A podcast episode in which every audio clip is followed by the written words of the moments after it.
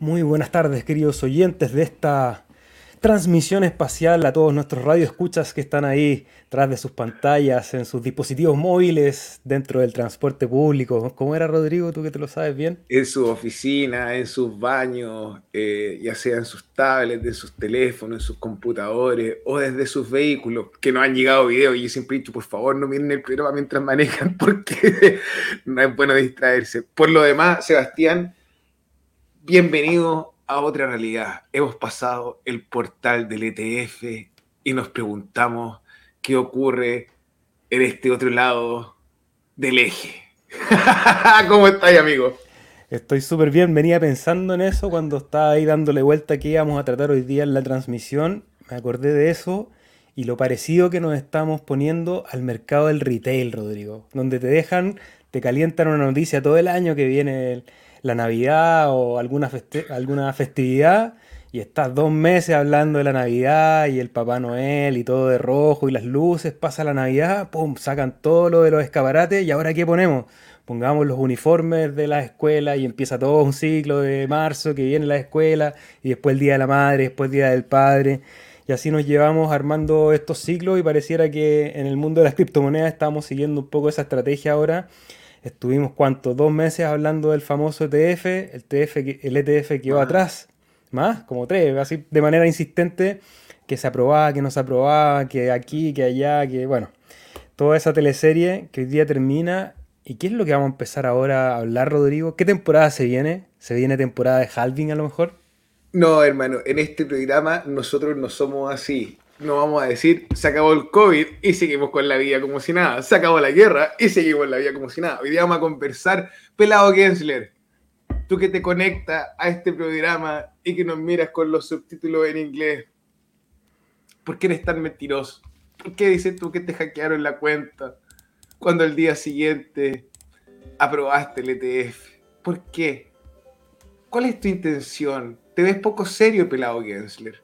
Te ves poco serio eres, realmente una persona que, que en su posición debiese velar por el cuidado de los inversores, pero vemos que tú, con tu herramienta de especulación, lideraste un mercado lleno de shorts. ¿Fuiste tú el que puso esa orden?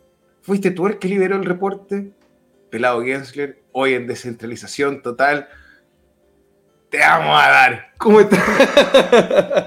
vamos a saludar antes de ir con las noticias, vamos a revisar gráfico hoy día, vamos a hablar un poco de cosas que están pasando en Ethereum, los oráculos dentro de Cardano, Liquid Labs, proyecto Catalyst que se viene, quedan solamente 5 días para el registro y bueno, ya también vienen algunas noticias respondiendo preguntas también de todos los que se van conectando como José Lucas que le envía un saludo al Cardumen, ¿cómo estás? Jack Doe, saludos máquina, like número 5, muchas gracias.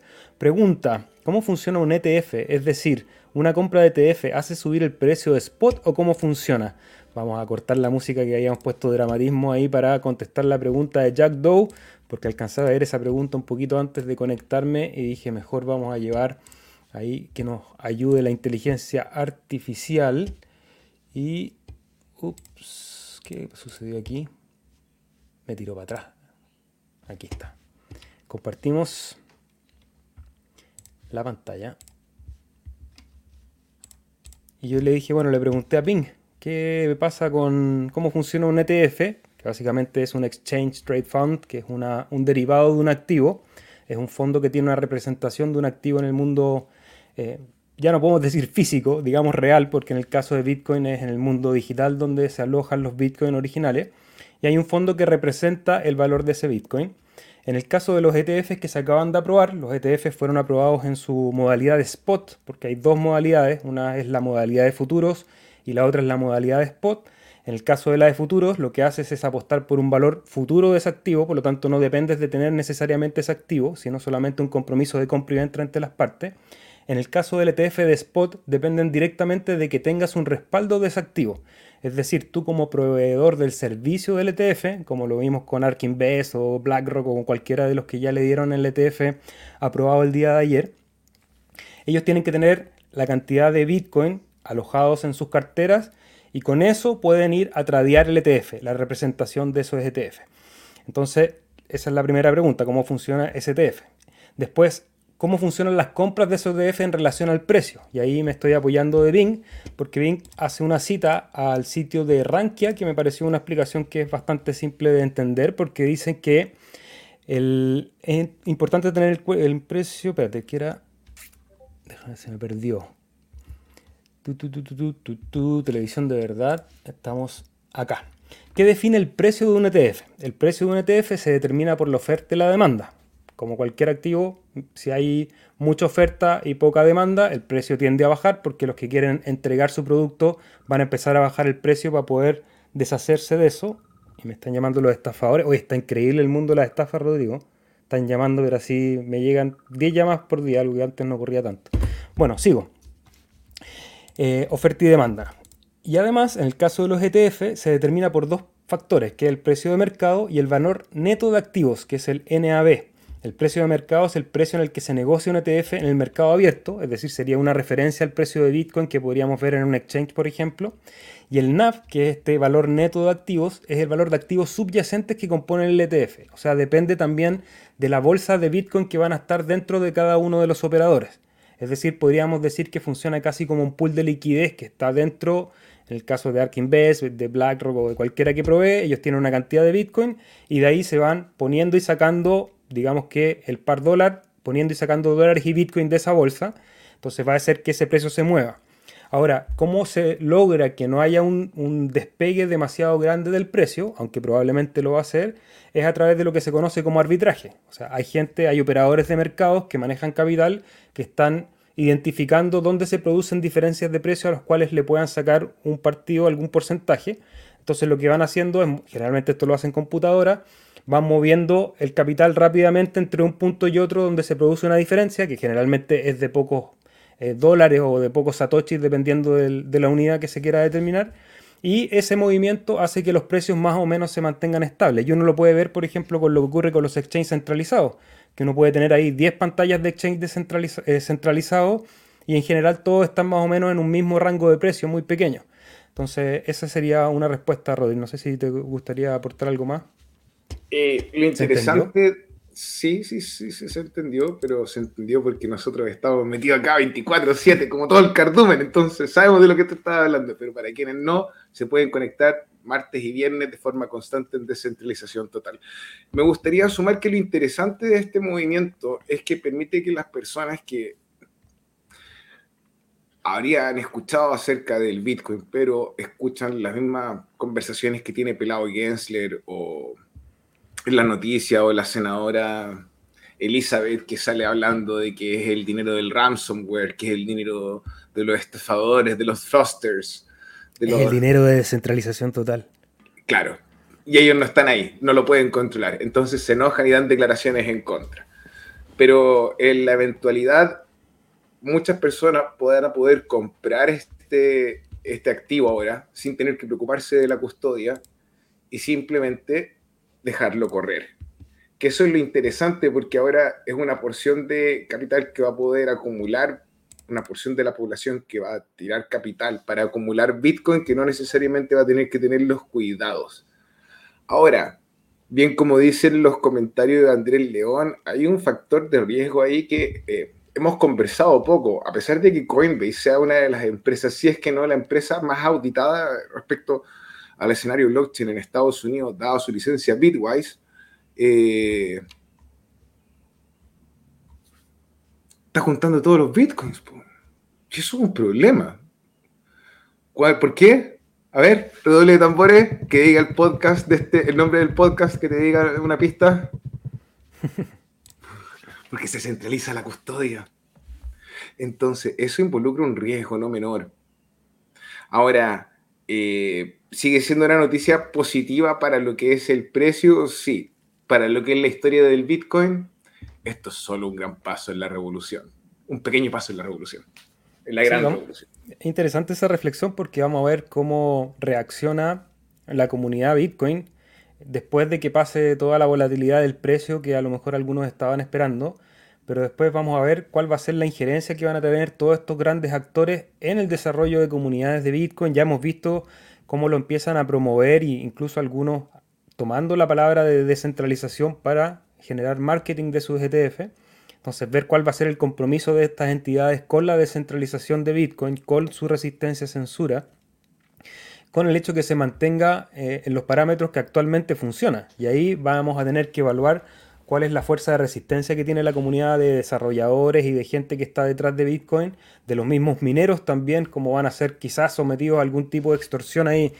Siempre que hablamos de Pelado Gensler, yo me acuerdo de la serie Billions, que la he recomendado varias veces acá, que es una representación en ficción de aquello que ocurre en los operadores de mercados de Wall Street y la gente que mueve dinero sobre todo alrededor del mundo.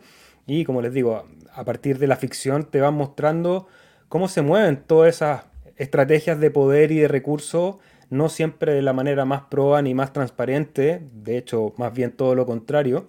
Entonces, el hecho que estén estos actores involucrados y que tengan mucho interés con lo que está pasando con Bitcoin va a ser una nueva prueba para Bitcoin. Creo que hay que tomárselo de esa forma, porque pensar de que, de que Bitcoin va a sucumbir por todo esto que está pasando también es ignorar la capacidad que tiene Bitcoin de ser eh, de esa manera agnóstico.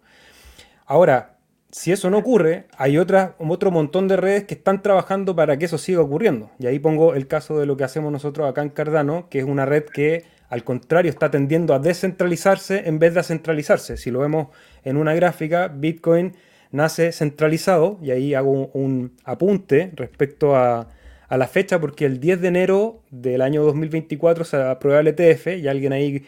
Eh, de manera muy amistosa me, dijo, me invitó a celebrar el 10, el 10 de enero porque habían aprobado el ETF de Bitcoin. Y yo creo que la celebración más interesante del 10 de enero es que precisamente en esta pseudo simulación en la que vivimos, el 10 de enero del año 2009 empieza Hal Finney a trabajar en la descentralización de Bitcoin poniendo infraestructura, lo que me parece mucho más celebrable. Entonces, bueno, Bitcoin nace como esta entidad centralizada y empieza a descentralizarse, empieza a crecer, a crecer, a crecer, más computadores alrededor del mundo, mucha gente ahí desde sus notebooks, desde dispositivos inventados, hasta empezar a crecer a, la gran minería, hasta que llega un punto que esa descentralización se empezó a comprimir y el poder de minado del Bitcoin se empezó a concentrar y ahora vamos a empezar a ver cómo ocurre que la dominancia de las billeteras también, si es que se empieza a concentrar o a lo mejor estas herramientas permiten desconcentrar la tenencia de Bitcoin. No lo sabemos. Y eso es lo interesante. Es realmente la primera vez en la historia de la civilización que tenemos acceso a este nivel de, tecnología y a la experiencia del dinero digital. Usualmente, usualmente en grupos masivos eh, es bien poca la libertad que tenemos como grupo, como grupo para actuar. Está súper zanjado todo cómo funciona. Entonces, en realidad, Sebastián va a ser entretenido porque vamos a ver si la gente entiende que vender sus satoshis es vendérselos a BlackRock, que está dispuesto a pagarte todo, tal cual como lo hizo con las casas en Estados Unidos, para luego quitárselas a las personas, cuando no podían pagar. Oh, vamos con la siguiente noticia. Oye, seguimos primero recordándoles que estamos martes y viernes en los canales de Facebook, YouTube, Twitch, Twitter y Odyssey, también en Instagram. En Odyssey, no sé, estamos teniendo algún problema hoy día hice algunos cambios ahí en, la edición del, live y no sé por qué me dice que no estamos en vivo, así que me disculpo, pero de todas maneras las otras plataformas está. Vamos a empezar a compartir pantalla mientras termino de saludar a Cripsy, que se conecta ahí, dice que nos va a ver en directo. Un saludo amigo y nos deja el like número 6. Javi nos saluda desde Bilbao. ¿Por qué le cuesta tanto a Cardano crear una stable? Ya van dos que no la saca y no mete Tether y USD. Así le costará mucho crecer. A ver, ya, ahí hay. Mira qué interesante opinión. Ahí hay cosas en las que estamos de acuerdo y hay cosas que son técnicas y hay cosas que, que más allá que son técnicas, que son feasibles como negocio o no son feasibles como negocio. Vamos a partir con la declaración de que la firma criptográfica que utiliza Cardano eh, recién se actualizó a la SHA-256 para ser compatible con lo que es Bitcoin y Ethereum hace no más de un año, creo que esto fue en septiembre del año pasado, que fue con un, que fue con un hard fork que tuvimos. Entonces, ahí recién técnicamente podríamos hablar de la interoperabilidad de los tokens RC20 eh, en la red de Cardano. Luego tiene que ver, desde mi perspectiva, con la idea de que Cardano vive en esta isla donde está solo, entonces, bueno, la necesidad crea, crea, ¿cómo era el dicho, Seba? La necesidad crea el... ¿La necesidad de pues, la hereje? No, no, no, no. Si alguien tiene una necesidad, va a crear una herramienta para poderla suplir. No me, no me acordé del dicho, pero básicamente empezamos a hacer nuestras propias cosas. Nuestros propios decks, nuestros propios agregadores, nuestros propios juegos, nuestro propio metaverso. Y a medida en que fue técnicamente evolucionando esto, se hizo posible. Vimos el convertidor RC20 y el primer proyecto con el que se utilizó fue con Ajax. Tuvo re poca liquidez de pasada de, eh, de, pasada de un lado a otro porque básicamente Ajax tenía su programa de staking en Ethereum y la gente no migró a tiempo. Luego tenemos la solución de OneChain. OneChain, nosotros conversamos harto sobre su protocolo Galaxy, protocolo Galaxy y cómo este permitía la interoperabilidad entre diferentes cadenas y Cardano. Y la verdad es que funciona, pero hay poca liquidez. Entonces, eh, el tema de Tether y USDT yo lo comparto porque es interesante pensar que no tan solo te sirven como liquidez, sino que te sirven como un token que está regularizado, que tiene aceptación en distintos países y que te permite interactuar con muchos mercados. Ahora, las stablecoin que están en Cardano si no me equivoco ahí, corrígeme Sebastián, pero tenemos a JET y a USD y, USD. Y ambas son sintéticos. Uno es sobrecolateralizado y el otro es un sintético. O sea, son hadas cambiándose por dólares. Entonces, eh, en, la, en la forma en la que se crearon los protocolos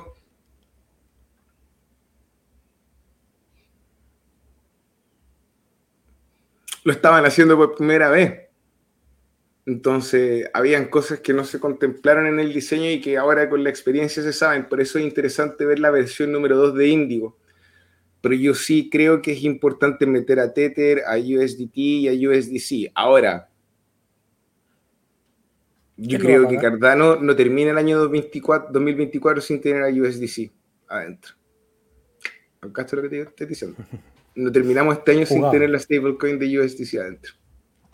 Jugadísimo comentario de Rodrigo. Sí, estoy, estoy de acuerdo. Y hay algo que comparto como experiencia. Ayer estuve operando hartas cosas, estuve ahí medio harto rato en la blockchain y empecé a evidenciar la, el DPEC de, del USD y USD en español.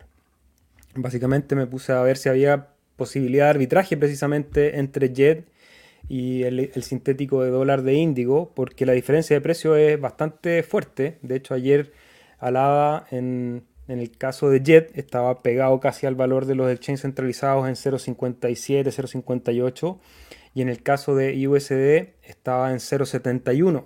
Entonces había ahí un rango fuerte. Ahora, ¿qué es lo que ocurre? Que al final, al no tener rampas ni puentes, la única manera de salir del USD es a través del mismo ABA. Entonces, que es un poco lo que mencionabas anteriormente. Entonces, termina siendo como otro sintético más que, claro, tiene el nombre USD, tiene un valor que se corre con el USD, pero que no está pegado al valor real de ese activo.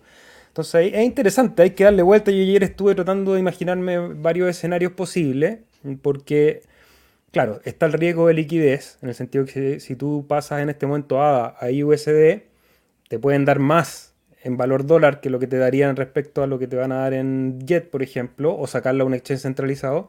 Pero después de que tienes ese USD, la única manera de salir de ese USD es a través de ADA de vuelta. Entonces a lo mejor, claro, haces un trade, le ganas un porcentaje, pero cuando quieras salir de vuelta, también te van a pagar menos por, por ese USD. El IUSD se me enreda para decirlo.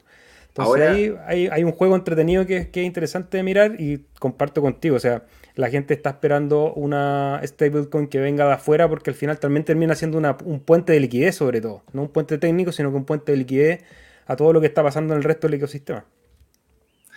Ahora, durante mucho tiempo, yo fui, pensaba que la razón por la cual no estábamos utilizando a Tether o a USDT o a USDC, whatever, estas de stable grandes, era porque congelaban los fondos. Pero al final de cuentas, esa habilidad de congelar los fondos, claro, no es cool, no nos gusta, somos una blockchain no permisionada, pero eso es lo, esas herramientas son las que les permiten a ellos obtener la aprobación de los reguladores en los distintos países. Entonces, una virtud o un defecto o una cualidad, es una cualidad que a lo mejor es un poco incómoda para el contexto blockchain, pero yo creo que es importante remarcar así que Javi, saludo a Bilbao, hermano, y estoy de acuerdo contigo que es un problema. Ahora, no sé si esto vaya a detener el progreso de Cardano, no creo, pero sí que lo daría un boost. Por eso pienso que este año, 2024, en diciembre, USDC. My Life Food, ¿cómo estás amigos? Nos va a ver luego. Pregunta, si cambio hadas por un token, por ejemplo World Mobile Token, cuando suba todo el bullrun, ¿se revalorizan más ADA o World Mobile? Saludos, gracias. Va a depender del caso específico de cada token. Cada token va a tener su comportamiento de manera individual. Se va a mover, me imagino, esto es mera especulación, tómenme con pinzas, esto no es consejo de inversión, bla, bla, bla. Eh, se va a mover en bloque, o sea, me parece que si hay un bullrun, en algún momento se va a mover ADA y después los tokens dentro de ADA también van a tener un movimiento. Entonces, si tu interés es acumular más ADA, yo te recomendaría ir revisando el par del token, en este caso que pones como ejemplo World Mobile, World Mobile ADA. Entonces, cuando tú le ganes a ADA, te pasas a ADA y después sigues el movimiento con ADA. O si lo que te interesan es dólares, claro, hay que visualizar ahí qué, qué proyecto puede tener mejor rendimiento que otro, eso no lo sabe nadie. Alguien te puede decir que sí, porque World Mobile tiene una capitalización menor que la de ADA. En el caso que entre mucha liquidez al ecosistema y parte de esa liquidez vaya a World Mobile, el potencial de ganancia de un proyecto con menor capitalización como World Mobile es un poco más grande que el de ADA. Lo mismo si comparas ADA con Bitcoin, por ejemplo. O sea, ADA creo que tiene un potencial de revalorización más alto que el que tiene Bitcoin en este bullrun. Pero eso es especular también, porque el mismo hecho de que tenga mayor potencial de crecimiento es porque tiene mayor riesgo de fracaso por algún motivo. Puede ser técnico, puede ser comunitario, puede ser legal, eh, un montón de cosas. O sea, las probabilidades de que ADA desaparezca son bastante pequeñas, las probabilidades de que World Mobile desaparezca son bastante más altas. Entonces, todos esos factores de riesgo hay que valorizar cuando uno dice, bueno, ¿qué va a subir más? Eh, es parte del trabajo del trader estudiar y hacer tu propia búsqueda, como se dice por ahí. Pero un poquito esa es la idea. ¿Quién hackeó el Twitter de Pelado, Rodri? Yo creo que nadie, hermano. Yo creo que fue un Twitter prehecho. Que... ¿Falsa bandera? Sí. Sí, de hecho, probablemente hayan escrito este Twitter eh, ya sea en una cuenta en el computador de alguien que trabaja allí eh, y lo tenían prehecho pensando en lanzarlo en la fecha que corresponde y alguien debió haber metido la mano y, bueno, se arrepintieron. Eh, o, o de mala fe, eso está jugada para poder liquidar a la gente y poder mostrar que un ambiente lleno de riesgo, que es utilizado por delincuentes y que no hay nada más rico que el sabor de lo prohibido. Papi Gensler, pelado Gensler y forget Saludos a Nico Flash, que nos deja buenas tardes desde Almanza, España. Qué ganas de escuchar. Aquí estamos. Oye, Rudy, ¿sabes que te tengo con el reductor de ruido? Eh, no sé, me cuentan ahí en la audiencia si se escucha bien, si estamos nivelados. Generalmente te lo saco antes de partir, hoy día no alcanzamos, pero cuéntenos ahí si se escucha bien y nivelado nuestros niveles. Lucía Escobar, ¿cómo estás? Presente, dice a seguir aprendiendo y nos deja el like número 10. Bienvenida Lucía, bienvenido Andrés una docencia, transmisión espacial y especial por el lujo de los conductores. Muchas gracias, amigo. Ya estamos de ETF. Los logramos, nos vamos to the moon, dice Carlos Magno. Pero ojo, nos dice Andrés, el hachazo del comunicado de la SEC diciendo que esto no aprueba Bitcoin es brutal. Sí, tenía que dejar la aclaración eh, un poco como que habían aceptado este Bitcoin a regañadientes. Gracias ahí por el comentario. BTC Senkian, ¿cómo estás equipo? Nos dice bienvenido. Guille Raula desde Córdoba, Argentina esa bolsa de Bitcoin con los 11 ETFs están en manos de Coinbase. Efectivamente, no sé si los 11 específicamente, pero creo que eran 8 o 9 de ellos tenían la custodia asociada a Coinbase, que es un exchange centralizado, una capa más de riesgo, más centralización. Por eso nosotros estamos trabajando en nada. Alabado sea el cardumen, dice Alfie Jones. Saludos desde Barcelona. Saludos, querido Mabel, ¿cómo estás? Pregunta si alguien me puede conectar un ordenador para yo moderna usar en otro país sería en Quilicura, porfa. Sí, a ver, sí, yo sí entiendo la pregunta. Lo que tú quieres hacer es que donde tú estás, imaginemos que tú estás en Estados Unidos, Mabel, y tú quieres conectarte a un computador que está en Quilicura. Entonces, para eso se utilizan programas que son súper parecidos a lo que nosotros trabajamos en la blockchain. Funcionan con una llave privada y una llave pública. Ahora, solo, solo porque estamos hablando en el contexto de las cripto, nada más que por eso, si usted está pensando en hacer esa operación para manejar las cripto de un computador tan remoto y tan lejos, te digo que mejor no lo haga, es mucho el riesgo, sobre todo pensando que usted está tan lejos, corazón. Pero sí, eh, existen los programas y de hecho con esos programas son los que los estafadores drenan las cuentas a las personas. O sea, eso se puede hacer técnicamente. WireGuard, creo que se llama uno de los programas con los que tú lo puedes hacer. Eh, tendría que buscarte el título, pero sí, la tecnología está. Excelente. Jack Doe dice que el, pelado Jens llamó al SEGA. Los grandes mirenors ya están en manos de las mismas personas, dice Andrés, súper centralizado. Y los mantenedores de código de Bitcoin también están a sueldo, por esas mismas empresas. Eso debe dar perspectiva y ver a Cardano y otras como de verdad redes descentralizadas. Sí, comparto esa opinión. Y ahí mismo, en esta misma comentario, dices que los mantenedores del código de Bitcoin están a sueldo por esa empresa. Hay que ver ahora cuántos sueldos van a pagar las compañías que mueven los ETFs para buscar también sus propios intereses. Eso también es interesante de, evaluar. Una pregunta nos dice Jam90, ¿cuáles son las futuras actualizaciones de Cardano para el año 2024? A ver, tenemos en este minuto pronosticado para el primer trimestre el Hartford de Chang, eh, que vendría a habilitar aún más herramientas de gobernanza. Eh, tendríamos a final de año el evento del Hartford eh, con la constitución y el CIP 1694 siendo votado por el total de la comunidad. Entre medio de estos dos eventos es probable que tengamos dos o tres cambios chiquititos eh, que no serían Hartford, pero sí cumplen con una condición de actualización del protocolo. Eh, yo creo que vamos a ver la interoperabilidad de Cardano crecer aún más más allá de las firmas criptográficas, sino por la siguiente, eh, porque el protocolo de Cardano en este minuto tiene dificultades para leer todo lo que son las pruebas de cero conocimiento en el protocolo original de Ouroboros en este minuto. Entonces, con la actualización que vamos a tener, Cardano va a poder leer de mejor manera esto. Entonces, eso va a permitir que la interacción con... Dilo tú, lo digo yo, Sebastián, Midnight. Sebastián se devoró. Funcione como corresponde. Eso, así que vamos a tener eh, un par de actualizaciones interesantes en el año. Espero haberte respondido. Si no, eh, en el episodio pasado, en el antepasado, el Sebastián sacó una ficha que era la línea de tiempo de los Hartford de este año eran los dos eventos que te mencioné. Así que eso. Saludos, Miguel Soto, desde Tijuana, donde comienza la patria de habla hispana. Buenísimo. Sebas, ¿cuál sería tu punto de compra de Milk? Te recomiendo conectarte los días lunes. Estamos haciendo el programa de análisis de mercado, pero comparto rapidito el precio. En este momento Milk ADA está en 5.4. Yo estoy haciendo DCA bajo los 6. Bajo los 6, que me parece que de hecho ahora rompió. Yo en el análisis había pensado que a lo mejor respetaba ese soporte con los toques que le había dado en los 6, en los 5.9 lo perdió, en este momento está en los 5.4, tendría un nuevo punto de soporte, yo creo que por aquí, si pensamos en este movimiento y en el que vino, en los 3.99. Pero mi estrategia, y es mía, no es recomendación de inversión, puede ser un fracaso total, es bajo los 6 comprar, apuntando ahí a alguna revalorización en el bullrun. Tú, Rodri, ¿hasta dónde piensas que bajará? ¿Lo sabes?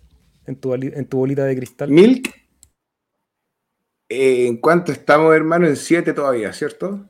No, en 5.4.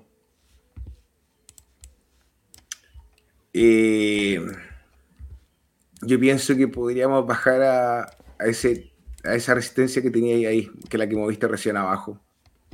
3.99. esos tres. Eso podría ser el escenario. Y ahora, ojo, que si llegase a ocurrir, mm, vamos a ser varios los infelices que vamos a estar comprando milk. Eso no. Zulema, ¿cómo estás? Like número 20. Vamos a esos like, Cardumen. Muchas gracias, amiga. Isaki, buenas. No olvidar también los centralizados que son USDT y USDC. Completamente cierto, amigo. Lord Byron, se oye perfecto. Muchas gracias. Like, like, nos deja Bob Marley. Roberto Jiménez, saludos. Cocodrilo. No entiendo ese cocodrilo. Saludos a todos desde Suiza, Luisen. Llego tarde, pero aquí estoy. Saludos Anonymous de You. ¿Cómo estás? ¿Cómo ven Endcoins en un bullroom? He acumulado de a poco. ¿Cómo hago el stake de esa moneda en Pool Chill? Ay, vamos por parte. ¿Cómo veo a Endcoins en el bullrun? Mucho mejor de lo que lo veo ahora. Mucho mejor. Eh, todo esto en razón a la demanda. ¿Cómo puedo hacer stake en, en el los relayers, la verdad, compadre, es que usted puede, pero ya están saturados. Somos la bomba. Lo único relay que hemos saturado todavía. Pero eh, básicamente usted va a Encoins, al sitio de Encoins, y en el costado superior hay un tab que dice DAO. Usted le hace clic a ese tab que dice DAO y te va a ti aparecer eh, la posibilidad de delegar. Y va a haber una lista de servidores y ahí vas a encontrar eh, unos brackets, como los brackets donde aparece mi nombre Rodrigo, ese chill, chill stake pod. Y ahí tú le colocas delegar, pero cualquier servidor que tenga más de 100.000 endcoins no te va a entregar recompensas. Sobre las recompensas se están entregando de forma mensual debido a que el uso es poco, pero están funcionando los servidores, está todo bien. Cachilupi. Cachilupi. Ya Rodrigo, vamos a compartir el gráfico saludando a la Mabel. Y mm, vamos a partir con el gráfico de Bitcoin dólar, que creo que es bastante representativo de todo lo que sucedió durante este principio de año. En gráfico semanal, ya la mecha que termina pasado mañana, hay que ver dónde termina. Empieza a mostrar un signo de real reversión, de una corrección importante después de ese movimiento muy parabólico que tuvimos todo el año pasado, pero sobre todo los últimos tres meses. El último trimestre en Bitcoin fue realmente eh, volátil y, acelerado con todo eso del ETF. En el caso de este movimiento semanal, el análisis técnico funcionó bastante bien, comió, terminó de comer esa liquidez que teníamos marcado hasta los 4.000, hasta los 48.200, de hecho alcanzó un máximo de 48.900 en el, en el mechazo y ahora retrocede y volvemos a estar, entrar a la zona de los 43.000 hay que ver, yo le pondría mucha atención a lo que pasa cuando llegue a este límite superior del canal alcista, que va a ser alrededor de los 42.000 más o menos, si es que tiene algún soporte aquí, y si no, esperar que en el movimiento venga a encontrarse con la media móvil de los 20 periodos, esto en gráfico semanal. Si vamos a verlo en diario, vemos que la vela de hoy empieza a devolverse y a lo mejor empezamos a entrar en un rango aquí en los 40.000, que por lo menos anteriormente se ha marcado como una buena zona de soporte y a lo mejor vamos a estar lateralizando un rato, Rodrigo. Eh, se cumplió de todas maneras eso que pensábamos de, no necesariamente del vender la noticia, pero que alrededor del principio de año iba a haber un retroceso fuerte, fuerte de todo lo que pasó el año pasado. Vamos a ver si esta vela que en el caso de la, del gráfico diario rompe la media móvil de los 20 periodos, eh, yo estaría monitoreando en la zona de los 40.000, que es lo que pasa ahí. Y a lo mejor con todo lo que se especuló con el ETF de Bitcoin encontramos niveles de retroceso incluso más abajo. ¿Tú cómo estás viendo el gráfico de Bitcoin? Mira, qué bueno que lo pasaste a diario, amigo, porque la verdad es que hemos estado en esta zona morada que tienen marcado donde están los vendedores, ¿cierto? la gente que está vendiendo. Y la verdad, luego de haber visto un mechazo bien grande, tenemos una, una mecha que nos hace retroceder un poco a los niveles donde estábamos previos. Y como bien dijo Sebastián, el, vamos a poder determinar un poco con mayor claridad el movimiento una vez la semana termine. Ahora, hay cosas que no se ven acá que son lo que son las compras OTC. ¿Qué es lo que es una compra OTC, profesor? Una compra fuera de un exchange, out of the counter, fuera del, fuera del mesón. Y yo creo que eso es una cosa que no estamos viendo y no podemos apreciar, pero eh, Coinbase, si no me equivoco, sacó una, un infograma mostrando que había vendido 7 billones de dólares el día 11, o sea, ayer. Eh, lo que me hace pensar es que puede ser eh, Grayscale, Grayscale, que esté vendiendo y provocando esta presión a la baja, puede ser los futuros lo que estén provocando esta presión a la baja, tratando de netear el ingreso, pero lo que me interesa es imagen, efectivamente, 7 billones de dólares. Entonces, lo que la misma conclusión que está todo el mundo haciendo es que una vez que se acabe el OTC, como pasa en el bull run, el precio sube. Entonces, ahí BlackRock y el resto de los superdotados tendrán que venir a comprar donde compramos nosotros. A ese Z se va a reír y va a decir gracias por sus comisiones. Pero eh, yo, lo veo, yo lo veo un poco, un poco muy parecido a lo que estabas diciendo tú, Sebastián. Pienso que si el movimiento se mantiene sobre los 42.000, sobre los 43.000, es positivo. Eh, la vela, si nosotros la puedes poner en 45 minutos, hermano, por favor, para verla bien más al detalle. ¿Qué específico? Porque hay un chapuzón rojo, pero ya empezó a buscar eh, o a generar un, piso, si no me equivoco. Obviamente, a esta a esa temporalidad eh, se nota harto la subida y las bajas, las bajadas. Entonces, a lo mejor es muy apresurado lo que digo. Ahora, también cabe recordar que el dólar, por ejemplo, está haciendo un movimiento de consolidación. Eh, por ejemplo, el dólar está, ahora, como lo estamos viendo en los 45, lo vemos parejo, pero si nosotros lo pasamos al diario, es muy bien, Sebastián, vemos que estaba haciendo, tratando de soportar la línea media de los 20 semanas. Entonces, eh, si el dólar llegase a empezar a subir, claro, podríamos avanzar con la tendencia a la baja de Bitcoin. si cambiase, si mantuviese la dirección del dólar a la baja, eh, si se hace más barato, eh, Bitcoin tendría o podría subir por esta correlación inversa que hemos hablado en el tiempo. Interesante es que este año hay tres bajadas de recorte en la tasa de interés por parte de la Fed. Y eso va a ser liquidez que va a afectar a todos los mercados. No sé si tú tienes ahí, Sebastián, el, el, aceite, te iba a decir, el combustible, oil, pero los combustibles han bajado. Y han bajado muy... Si no está, no importa, hermano.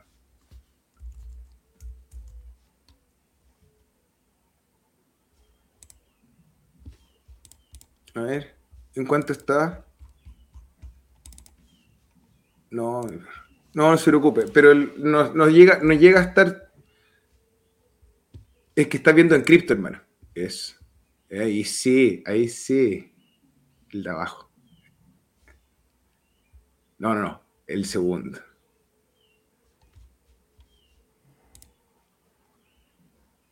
Ya. ¿Y en cuánto te marca?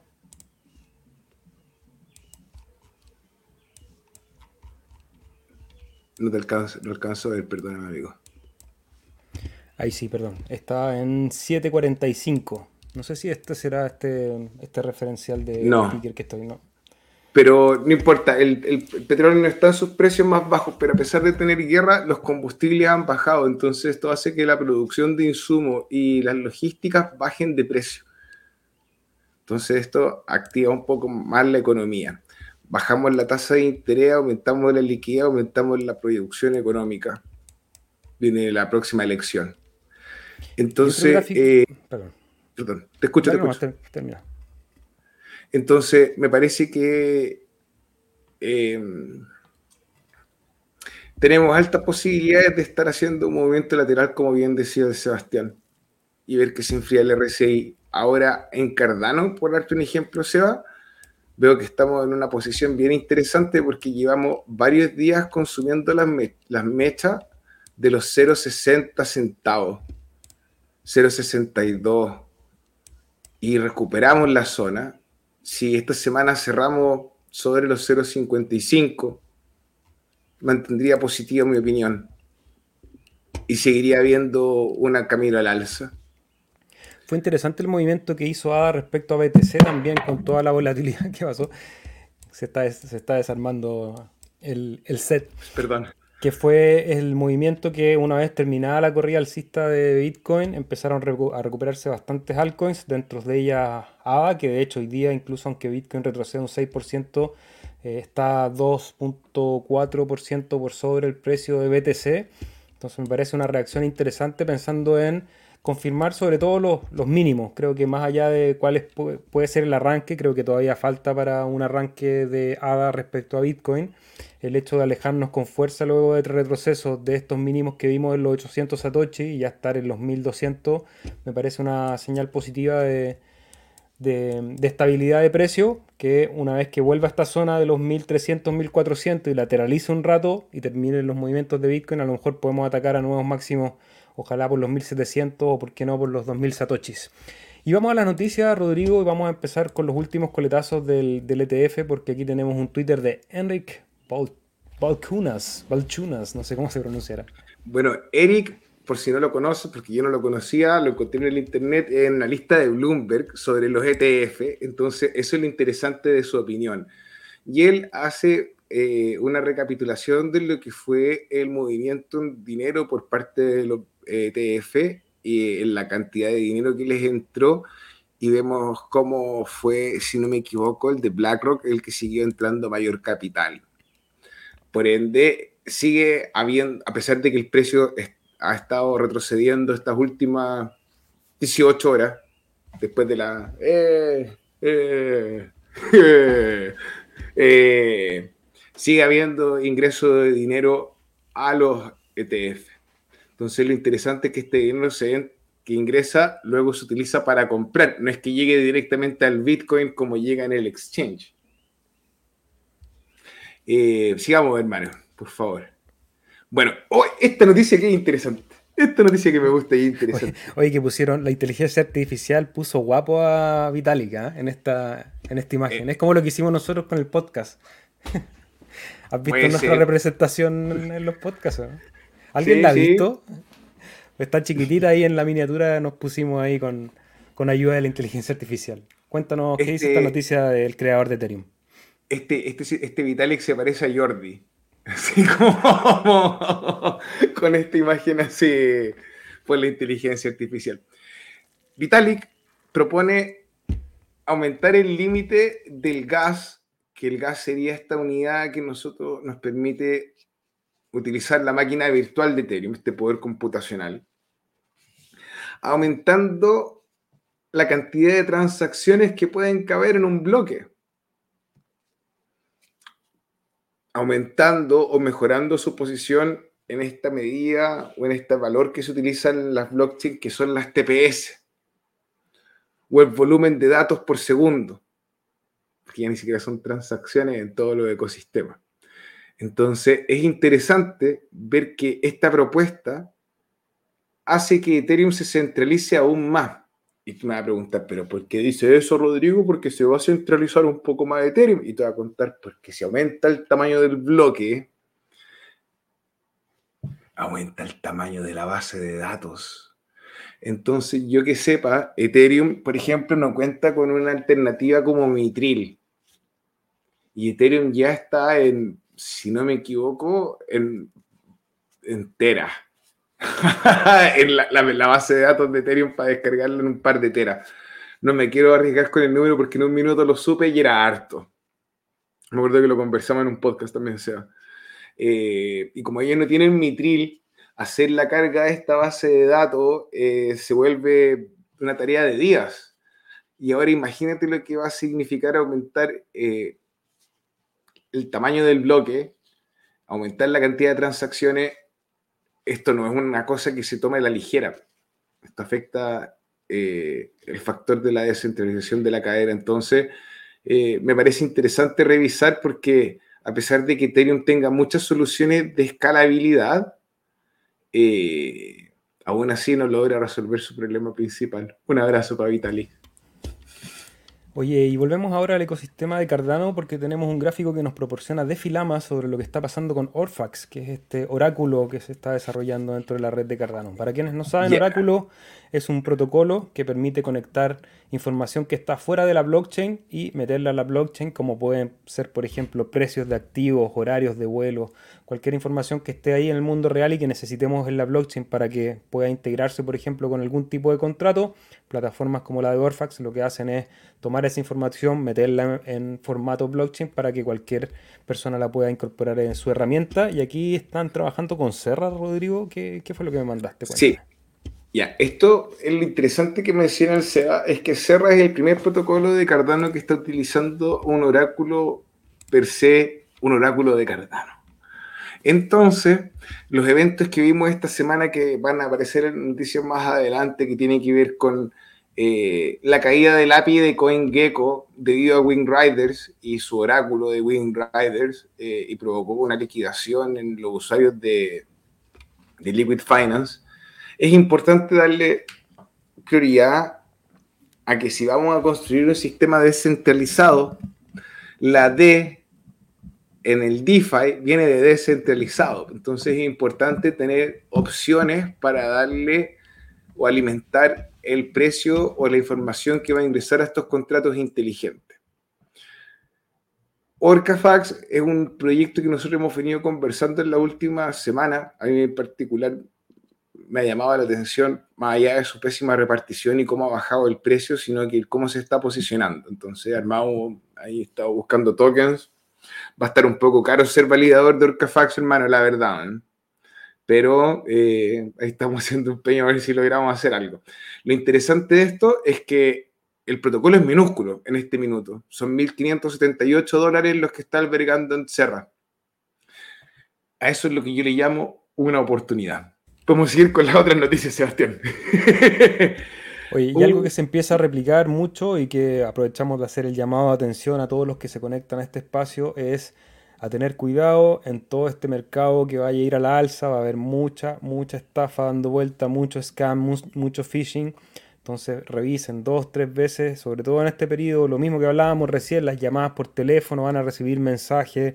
Si en alguna vez pusiste tu correo electrónico en alguna página de un exchange o compraste una billetera con tu correo, asume que te van a llegar correos que van a tratar de estafarte, que van a ser muy parecidos a los de Trezor, muy parecidos a los de Binance, muy parecidos a los de Ledger y a cuánto hay. Y eso también dentro del ecosistema de Cardano. Y aquí Andrew Westberg comenta en un Twitter uno que, un scam que está apareciendo que tiene que ver con el token de Neum, Rodrigo. Efectivamente, Neum, AGX y Nunet y otros proyectos más han visto estos ataques de suplantación de identidad donde le envían a la gente un token donde lo invitan a canjear por un reward o una recompensa especial. Eh, uno le hace clic el NFT y te describe los pasos que son ingresa a nuestro sitio web con una URL súper sospechosa, por favor no lo hagan eh, si le llega el token, porque si le llega el token y está en su billetera no pasa nada pues ustedes van al sitio, se conectan, tratan de hacer la transacción para, para obtener los nuevos tokens new que se los van a regalar a ustedes sin ninguna razón y pierden plata. Todo esto en el bullrun, háganse el mismo cuestionamiento que hablamos en el bullrun anterior, mírense al espejo, se lavan la cara y dicen, ¿por qué alguien me va a regalar plata? Mis padres me regalan plata a duras penas mi pareja me regalará plata de duras penas. El resto de mis interacciones generalmente me piden plata. y entonces uno no, no tiene que caer en la codicia y decir, ah, pero ¿por qué me están llamando a mí ofreciendo a mí un super trade con 12 mil por ciento? Porque eso no lo están ofreciendo los millonarios. O porque conmigo pueden estafar. Entonces, gente en su casa, que la codicia no les pegue, cuidado y atención, porque como decía el Sebastián, todos quieren tu dinero, este bull run. Oye, y ahí aprovecho, si se quieren deshacer de esos tokens, han empezado a aparecer algunas soluciones y dentro de ellas es el handle de Burnit. El handle es estos nombres cortos que hay dentro de la red de Cardano. Entonces, si quieren enviar esos tokens para que no los molesten en su cuenta, háganlo con precaución, no vayan a mandar otro token porque no lo van a poder recuperar. En el handle Burnit, ahí lo comenta el mismo Andrew. De hecho, Rodrigo, esta semana me llegaron como tres tokens a las billeteras, uno de cornocopias, ni siquiera lo he estudiado, probablemente muchos de ellos van a ser estafa, eh, así que pongan mucha atención. Oye, Rodrigo, y recién me, sorprendiste con lo que hablaste de Liquid, me imagino que esta noticia viene a hablar un poco de eso, pero no estaba enterado, ¿qué es lo que pasó? Ya, espérate, que esa noticia es lo que ocurrió después. Hay un link que viene antes de Liquid. Eh, ¿Será ese? Sí, ya. Eh, a través de Wingriders eh, ellos obtienen información acerca del par ADA dólar. Y esto se ve reflejado en las herramientas de JED y USD. Resulta de que luego de tener un error en el oráculo en el que entrega esta información, vimos que el precio del dólar, o sea, el precio de los tokens que ya es medio irregular, por así decirlo, se fue a cero, hacia cero, a cero, pero a cero, a cero, a cero. Pero a cero, pero a cero. Entonces, esto provocó una cascada de liquidaciones que estaban mencionando el equipo de Liquid Finance en, la investigación anterior, que involucró 140 mil A, otro de 110 mil, eh, y de una forma u otra han buscado hacer eh, pagar por este desastre. Eh, es interesante revisar que el protocolo de Liquid, a pesar de que, de que hizo bien en parar la aplicación, ya sabemos que no es una DAP, sino que es simplemente una app que es centralizada y que a pesar de una billetera multicustodia son capaces de tener el protocolo que no está mal, que no está mal, fue una medida de seguridad, pero mi enojo, mi reflexión va a que ellos sacan adelante un protocolo con poca auditabilidad. A pesar de que hayan dicho lo que hayan dicho, si te pasa esto es porque no previste todos los escenarios posibles y le da relevancia a la conversación que teníamos anterior con el token de OrcaFax y Charlie 3, que son los oráculos nativos en Cardano. Porque nosotros, a pesar de haber hablado y conversado sobre la integración de los Marines de Link, hermano, me siento como, como John Travolta.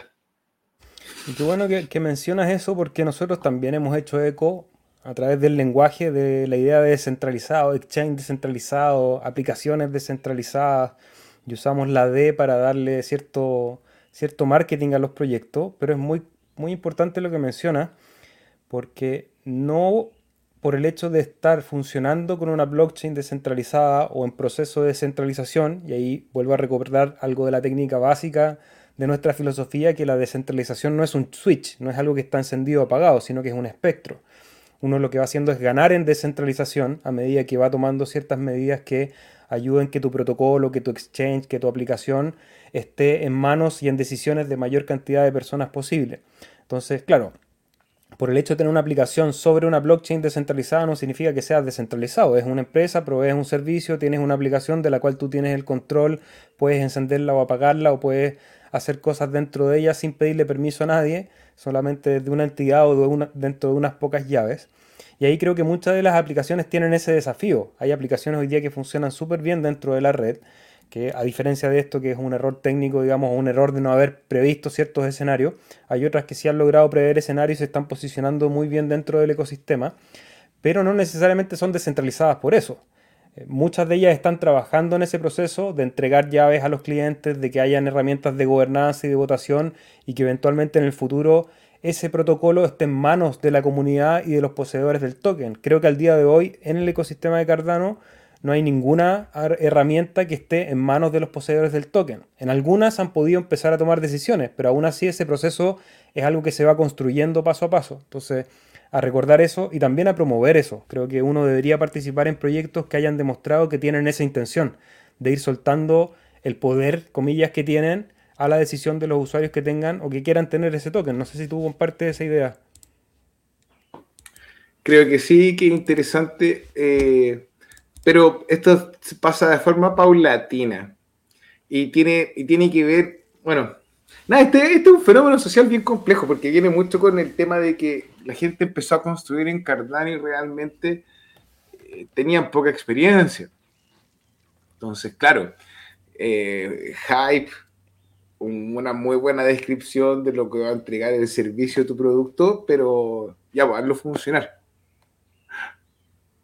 No salió como esperaba. Bueno, está bien, pues vamos a trabajar, para eso estamos, pero no, más tranquilidad. Entonces, eh, nada, hermano, me parece interesante ver cómo las alternativas al que los ecosistemas se vuelvan robustos están saliendo de forma en todos lados. Eh, así que nada, felices de poder compartir y monitorearlo con ustedes y es tan baratito. Man, yo veo el Carfax yéndole súper bien, súper bien en el bullrun. Estoy haciendo una bolsita por ahí, así que te, aviso nomás, te aviso. Te digo. Yo te avisé y vos no me escuchaste. Bueno, no, no, no, no, conmigo no hablas. Porque yo soy de otra clase. Que era buena esa canción. Oye, seguimos ahora con, con Proyecto Catalyst, porque está llegando ya, quedan solamente cinco días para terminar con la etapa en la cual estamos, que es la revisión de los proyectos que ya fueron ingresados. Ya pueden registrarse en sus billeteras si tienen registro de las eh, de los fondos anteriores pueden usar su mismo QR y PIN. Y Rodrigo nos quiere contar algo. Sensei, ¿estás seguro que son cinco días? Yo pienso que son menos. Son menos. yo estoy perdido. Sí, yo, y el man iba a decir tres días. Casi como que gente en su casa, apúrese. Yo lo tomé porque aquí en el sitio de ideas que él dice cuenta atrás de la fase y sale cinco días y siete horas Pero y 32 minutos. Claro, esta es la de revisión, por lo tanto la de votación puede ser otra.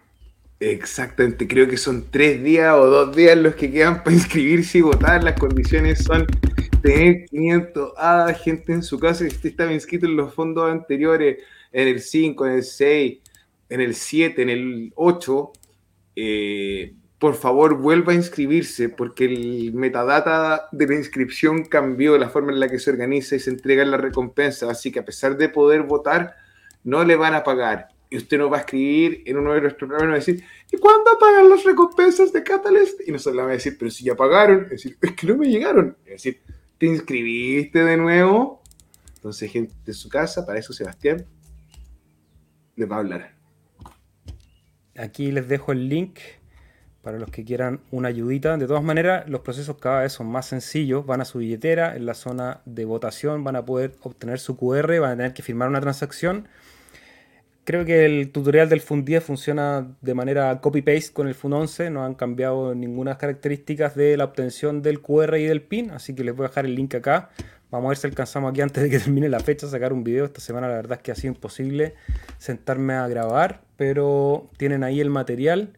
Y quería aprovechar de contar que estamos en Catalyst para hablar de la propuesta que está liderando aquí Rodrigo desde este lado del mundo. Para que vayan anotándola la vayan a revisar, dejen sus comentarios y cuando ya tengan registrada su billetera, ojalá puedan aportar con su voto a esta propuesta que es Expanding Cardano's Presence, Foresting Growth Within the Chilean Community. La idea es que podamos ir consolidando la comunidad acá en Chile. Creo que es uno de los territorios que de manera digital estamos pegando fuerte con, con este podcast, con el Pool Chile, hay una gran comunidad detrás, pero poder permear toda esa información a las universidades, a los negocios y a las personas que están aquí, creo que es algo súper valioso, sobre todo pensando en el nivel de digitalización que hay en Chile, que es altísimo, pero aún así la relación con la blockchain y las criptomonedas creo que está todavía en un estado de en vías de desarrollo, como se dice así, y creo que este proyecto podría aportar también a ese desarrollo. Rodri, ¿qué nos quieres contar de esta propuesta y invitar a la gente a leerla y a votar, por supuesto?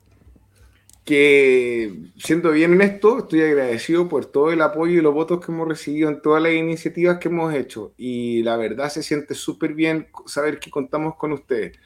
Eh, en este caso, a pesar de que nuestras propuestas anteriores habían sido un poco más ambiciosas porque involucraban desarrollo educacionales, el hecho de que no hayamos salido ganadores me hizo reflexionar y busqué hacer algo más simple eh, así que sí, estamos pidiendo plata para poder organizar eventos. Mira cómo está. Saludo a, nuestro amigo Iván, que no lo voy a doxear, pero nos ayuda ahí a estar presente en la universidad. Eh, entonces, claro, se vienen cositas. La idea es poder seguir trabajando y agrandando la comunidad eh, e involucrar de una u otra forma en el sistema educacional herramientas como son Marlow que es la posibilidad de escribir contratos inteligentes con el front-end, que ahí, bueno, hoy día salió el sitio web ya andando. De hecho, si ustedes lo revisan, Sebastián, vamos, mira, ponte ahí en el sitio, en el tab donde está la flechita que no alcanzo a leer. Bueno, ese, sí, también. Hágale clic ahí, ese, y dice ese. Ahí nos va a llevar a lo que es el playground y ahí se le va a poner para poderlo ver en bloques, porque en este minuto lo podemos ver en JavaScript, en Haskell, en Marlow o en BlockFi. Nosotros queremos verlo en BlockFi porque no somos programadores y queremos entender qué es lo que ocurre. Entonces, a través de esta plataforma de Marlow, nosotros podemos crear un contrato inteligente que cumpla con ciertas condiciones. Ahora, no sé crear un contrato inteligente, no sé qué partes se involucran. Bueno, esta es una oportunidad para mirar y aprender. Perdóname, Seba, que interrumpa tu proceso creativo, pero si usted coloca, ahí hay unos ejemplos que, están, que aparecen. Si no me eso. Dice, el primero es hacer un scroll, que quiere decir, tú puedes dejar tus fondos arriba en sujeto bajo alguna circunstancia. Luego te da la posibilidad de hacer lo mismo, pero con un colateral. Hay otro ejemplo que está más abajo que te permite hacer un cupón intercambio y hay otro que te permite hacer un swap. Hay varios y tú los puedes ver en estos diferentes lenguajes, ya sea en JavaScript, en Haskell, en Marlow. Y si por ejemplo Sebastián al lado derecho va y le dice coloca Marlow en, dentro del tab, nosotros lo que vamos a ver es el código, el cómo se hace la llamada a la función. Si nosotros lo vemos en BlockFi, algo súper amigable. Tú podrías explotar a tus hijos diciéndoles, niños, aprendan a, configurar esto. Lo tienes todo el día jugando ahí. ¿Qué rublos? Claro. entretenido porque cada uno puede empezar a hacer también. Creo que es útil para aprender. Alguien que tenga curiosidad en la programación y quiera quizás una rampa de aprendizaje, aprender a leer el bloque para después verlo en el código, creo que es bien clarificador para entender cuál es el proceso. Entonces aquí es fácil leer, decir, bueno, ¿cuándo se deposite? ¿Por quién? Por el proveedor de ADA, ¿qué cantidad? ¿Una constante? ¿Qué, qué, tipo de parámetro? Una cantidad de ADA, ¿en qué currency? ¿En qué moneda? En Lovelace, y ahí uno puede ir cambiando esos parámetros y decir, ah, ok, entonces si deposito, pero a lo mejor no necesito el depósito del ADA provider, sino que de la persona que me está haciendo el arriendo, por ejemplo, podría ir cambiando ahí y entendiendo para después, cuando lo veo en Marlow, veo el código y digo, ah, ok, así se escribe aquello que estoy pensando en la lógica desde el bloque. Así que buena herramienta, Rodrigo. Eh, bueno, y ya saben, estuvimos hablando ahí del proyecto Catalyst. Muchas gracias. También contarles, y esto ahí voy a abrir el código, no sé si debo o no, pero bueno, aquí estamos para abrir los códigos. Porque, porque estamos en la etapa de revisión de las revisiones, ahí para contarles a ustedes también cómo funciona por dentro. Llegaron todos estos proyectos a, a Catalyst Luego, por los nivel 1 y los nivel 0 fueron revisados esos proyectos y ahí teníamos que poner si este proyecto está bueno por tal motivo, o este proyecto está malo por tal motivo, en tres, eh, eh, en tres niveles, digamos. Uno es el impacto, la, la feasibility, la, la posibilidad de la, o la posibilidad de hacerlo real. Eso, y el value for money, el valor por el dinero que están solicitando. Entonces ahí uno ponía por qué creía que podía ponerle 5 estrellas o a lo mejor una. Pero obviamente, como ese es un proceso incentivado, eh, hay mucha gente que podía abusar de eso y simplemente hacer un copy-paste a todo y tratar de ahí farmear el sistema. Para eso hay un algoritmo que revisa. En el caso puse este caso en particular porque aquí el algoritmo ya me dice que este review debería eh, estar hecho por inteligencia artificial, entonces es necesario evaluarlo si es un, review válido o no. Y ahí es un trabajo manual que estamos haciendo en que uno revisa, lo lee, dice si realmente esto está hecho solamente con, inteligencia artificial y no es un review válido y uno le pone un flag, le pone una bandera roja o al revés dice no, en realidad este, este review está correcto y debería ser incluido dentro de los reviews para, para que la comunidad los, los pueda visitar. Entonces esto está ocurriendo tras bambalinas en el proyecto Catalyst, así que atentos, registren sus billeteras porque llega el momento de votar. Y otro proyecto que tiene noticias, Rodrigo, ya llevamos una hora, así que vamos a ir corriendo con la última noticia que tenemos para hoy, es el universo de Pavia que se están ahí lanzando unos tokens en RC20, escuché, un billón de tokens parece. Gente en su casa. Alguien me preguntaba ahí en los chats por un producto que yo pienso que le va a ir bien en el ecosistema. Pavia ha bajado más de un 80, un 60% desde, desde su lanzamiento. El token, la venta fue un exitazo, pero ahora nosotros vemos que están haciendo una quema de tokens, la mitad del supply, para entregarlo en la red de Ethereum y poder utilizar a Uniswap. Esto ha provocado una subida en el precio bien grande de los 0.016, creo que era, 18. El mínimo estuvo en los 0.012 en el movimiento y ha llegado a un máximo de 0.025. Yo compré los 16 y he estado comprando y algo me dice en mi corazoncito pensando en las narrativas y cómo nos mienten, que le va a ir bien a Pavia. Entonces, quienes compraron en el tope eh, y están así un poco auditativos, el proyecto a nivel tecnológico ha seguido avanzando. El token de Pavia viene a ser la moneda de cambio en el metaverso. Eh, yo he ido mejorando mi posición y algo me dice que de repente puede llegar a medio hada o una hada o más Así que lo he ido juntando y. Como las bolas del dragón, tío. Y si usted no quiere, si usted quiere solamente acumular y no especular, los invitamos a delegar en el pool Chill toda la información chillestakepo.cl, un pool de Cardano que encuentran en cualquier billetera, como les decía, con el ticker Chill. Tenemos 7.5 millones de delegados y verificando bloques en cada uno de los epochs, en este que es el número 460 que empezó recién Llevamos ya dos bloques, en el anterior superamos las expectativas con 9 sobre los 7.15 posibles, Rodrigo. Así que agradecerles a todos los que delegan al pool. ¿Ha estado funcionando bien esta semana? ¿Todo en orden? La verdad, Sebastián, sí. Eh, todavía no hacemos la actualización a la última versión del nodo de Cardano porque, eh, como les dije, aprendimos la lección. Cuando sale hay que esperar y ver qué, es lo que, cuáles son las observaciones que levantan ahí y una vez que las observaciones se hayan eh, clarificado, actualizar. Así que todavía seguimos funcionando bien, estamos acordes eh, al protocolo, los servidores de Encoin siguen funcionando. Eh, estoy pensando en convertirlos en relay pasivos. Esto quiere decir que no los voy a inscribir en, el protocolo de Ouroboros con la IP para que sea un relay que, brille en la topografía en la topología, no topografía, perdón, en la topología, pero sí que esté compartiendo la información entre el productor de bloque y el resto de las cadenas de relays.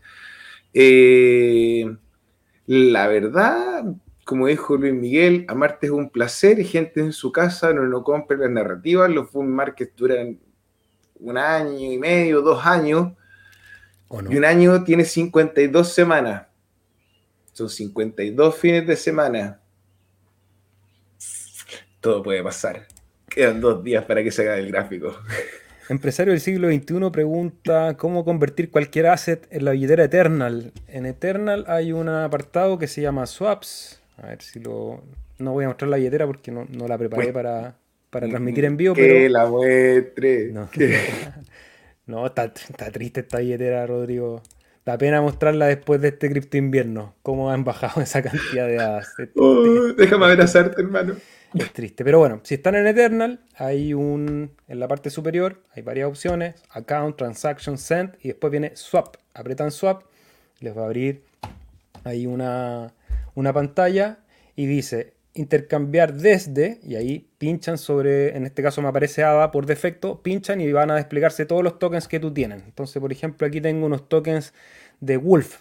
Entonces selecciono todos los tokens de Wolf que quiero enviar y automáticamente me va a mostrar cuál es el precio. Si quiero hacer una orden a market, uso la opción instant. Si quiero hacer una orden a limit, es decir, yo decirle al precio, yo decirle a la aplicación cuál precio, pone el limit y seleccionan el token de destino que es apretan swap, te va a hacer firmar la transacción y ya está.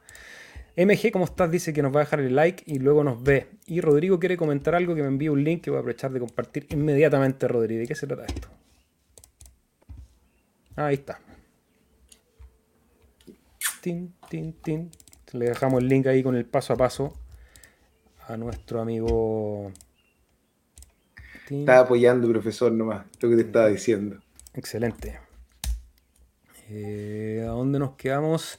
El swap de Yoroi. ¿Qué mercado usa? Eh, pura curiosidad. Usa el mercado de Muesli Swap, en el caso de los tokens nativos, y para hacer la rampa Fiat usa una aplicación que se llama Banksa o Banca, no sé cómo se pronunciará, es con X. Esa es la tecnología que usa Yoroi Lord Byron. Saludos a todos, dice Organized Bias. Gracias, Rodrigo. ¿Cuál es el proyecto NFT más prometedor en Cardano? Hermano, yo soy un party pooper. No tengo idea de los NFT en Cardano, hermano. Me han hablado de Jelly, me han hablado un montón de cosas que he visto pasar así que le ha ido súper bien. Y las que he agarrado, hermano, yo, entonces, soy el peor para hablarte de los NFTs, pero si pusiste atención y viste lo que conversamos, Pavia. Yo le pondría ojo a Pavia. y hay otras cosas ahí como con nucopias también. Bob Marley, todos preguntándose por la caída y ventas masivas, resulta que eran los mineros de Bitcoin. Hay un gráfico bien interesante que provee la plataforma de Trading Different, que hace una relación en gráfico de los puntos de venta de los mineros, y es un tipo de oscilador parecido a las nubes de Ichimoku, nubes de Ichimoki, Ichimoki, Ichimoku, Ichimoku, Ichimoku, que básicamente cuando se acerca a los topes de, de esa nube que va relacionada al precio, es un punto en donde general los mineros venden y obvio, con la subida que tuvimos, era, era de perogrullo que iban a buscar puntos de salida también, buscando la famosa venta de la noticia. Saludos a Giorgio Pullman.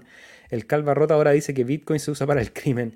Pobre Vitalik, no sabe ni dónde tiene la nariz ni qué hacer con ella. Mi respeto a Vitalik de todas maneras. Yo bromeo con él, pero más allá de, lo perdido que pueda estar ahora con Ethereum, eh, una persona capaz de desarrollar un protocolo en blockchain merece todo mi respeto intelectual. Me suscribo desde mi cuenta personal. Zule, ¿cómo estás? Bienvenida. Grammar Crafter Oxfax es la respuesta para Liquid. Rodrigo nos hizo esa aclaración. Se vienen cositas, ya lo vimos. Golazo la propuesta de Rodrigo. Gracias, ojalá que la puedan revisar y aportar. Por favor, que le vaya bien a Pavia.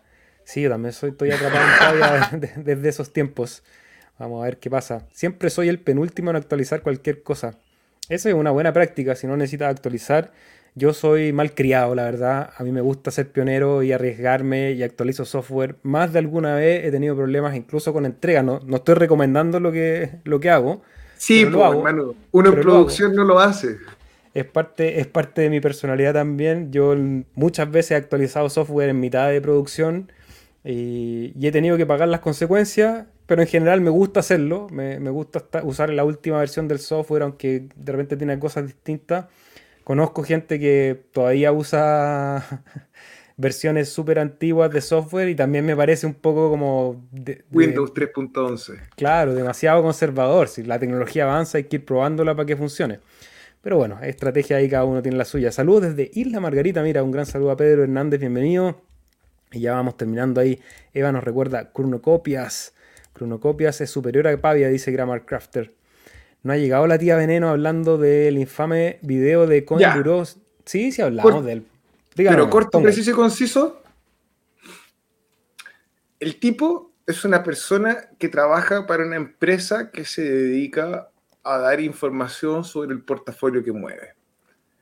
No tengo nada personal en contra de él, pero creo que este este portafolio o estos insights que te dan sobre las compras y las ventas que hacen está súper sesgado y, tiene que ver con las narrativas.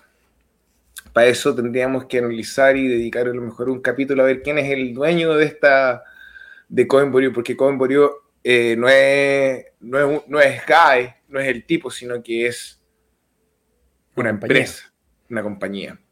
Entonces, lo que te quiero decir con esto es que en realidad él siempre tenido una narrativa bien sesgada sobre Cardano, no muy buena, la verdad. Eh, cuando habló con Charles eh, y tuvo la oportunidad de ser una persona real y no leer un guion, ajá, eh, no tuvo más que responder y decir, mmm, qué interesante lo que dices, Carlos. Tienes razón, no lo había pensado así. Entonces, que, sorry, sorry, pero con lo único que quiero terminar es que es buena información, pero es una información desde ese programa que tiene un sesgo que no es el sesgo de Cardano. Nosotros también tenemos un sesgo, hablamos de Solana mal. Y Ethereum.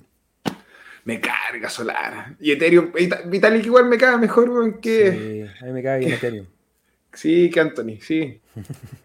Organized Bias pregunta, ¿son muy altas las fees para hacer swaps entre ADA y tokens nativos en Eternal? Son un poco más altas porque tienes que pagar aparte del fee del exchange, eh, pagas el fee de Eternal. Mi recomendación para hacer intercambios lo más barato posible es Muesli Swap y ojalá si tienes una cantidad de milk, que no me acuerdo ahora cuántos son, para que con 100. Si tienes 100 milk, te hacen un descuento en las comisiones. Esa, de momento, hasta donde yo alcanzo a ver, es lo más barato para hacer intercambios dentro de la red de Cardano. De hecho, ayer estuve...